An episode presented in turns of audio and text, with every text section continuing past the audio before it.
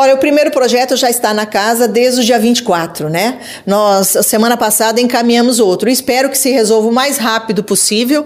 Nós, nós estamos acompanhando e esperamos, e eu tenho certeza que todos os vereadores vão estar aprovando esses importantes asfaltamentos, importantes projetos, que são esses dois financiamentos, para que a gente possa é, fazer, executar essas obras, que é um pedido da população e foi feito um compromisso, né? De asfaltamento. Então, nós estamos cumprindo. É claro que nós temos todo um trâmite ainda e esperamos que se resolva o mais rápido possível. Nós estamos trabalhando para que isso não aconteça. Estamos é, acompanhando para que a Câmara aprove o mais rápido possível para que isso não aconteça.